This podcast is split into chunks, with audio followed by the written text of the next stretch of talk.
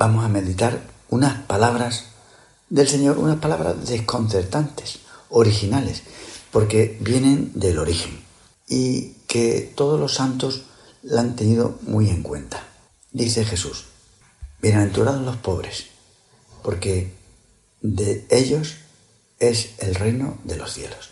Resultaba rompedor que nuestro Señor llamara a los pobres felices y además que de ellos era el cielo. Pues entre los judíos un criterio de que Dios estaba contigo era precisamente de que tú contabas con medios económicos.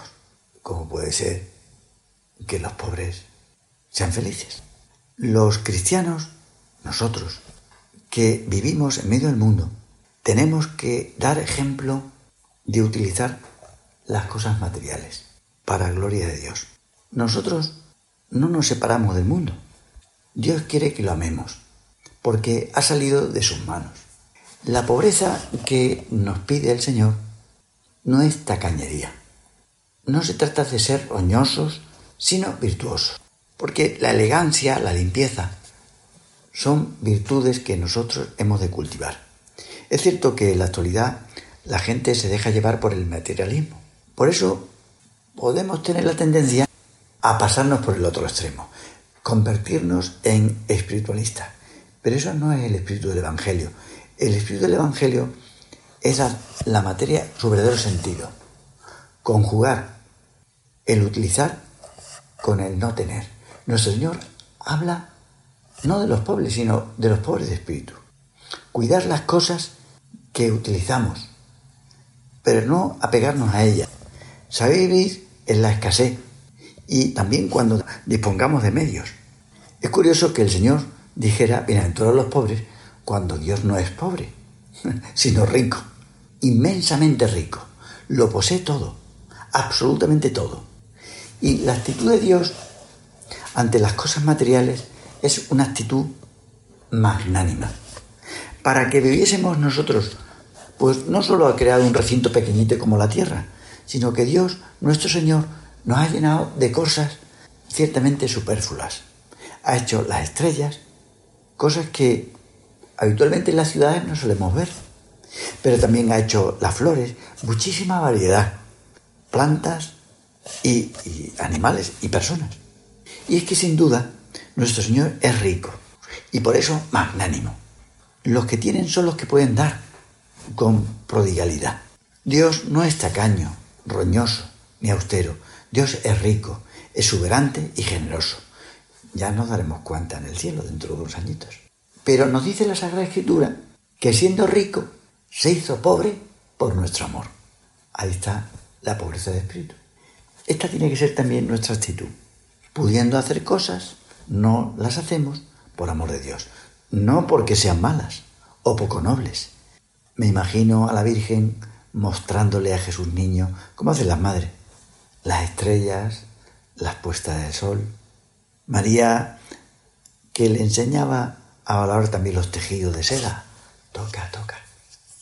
Y José le lleva al campo para que se fije en lo bonito que está en primavera. Y que todo eso lo había hecho tu Padre Dios. También nosotros tenemos que ser agradecidos al Señor por todas las cosas buenas que nos ha dado. El vino, que en la actualidad es el mejor que se ha hecho nunca.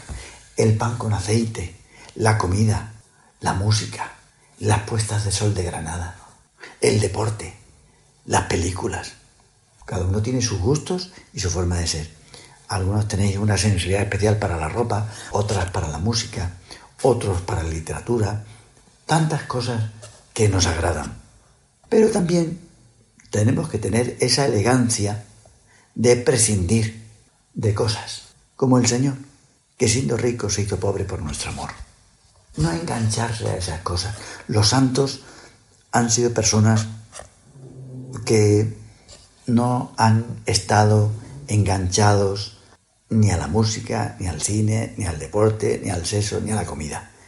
Aun reconociendo que esas cosas son buenas, la libertad más grande del corazón coincide con el desprendimiento de eso.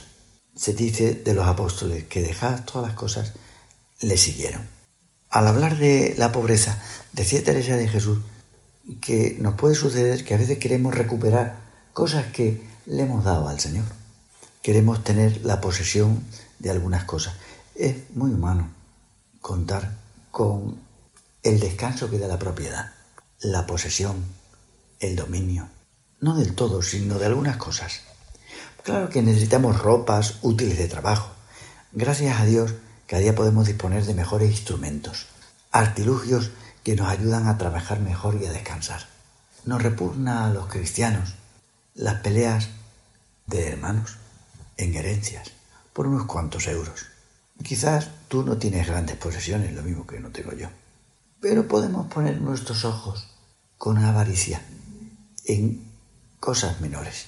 Con frecuencia podemos sentir la atracción por cosas que nos ayudarían a cumplir más eficazmente nuestra misión. Sí, el espíritu cristiano nos lleva a valorar esas cosas, coches, ordenadores, móviles, pero lo malo sería plantear esas cosas como ciertos derechos personales. Si defendemos esas cosas como derechos, es lógico que nos cueste el desprendimiento. Pero cuando nos asalte la tentación, podemos decir, vienes tarde, eso ya lo entregué a Dios. Bienaventurados los pobres, los que entregan las cosas que quizá ellos ven como más importantes. Se fue María, pobre en el tener, pero con una libertad interior que le hacía más rica que la mujer del César. A que es muy agradecido ante los dones de Dios y que dejó todo para estar disponible, decimos, haznos enamorados a la manera de Dios, que siendo rico se hizo pobre por nuestro amor.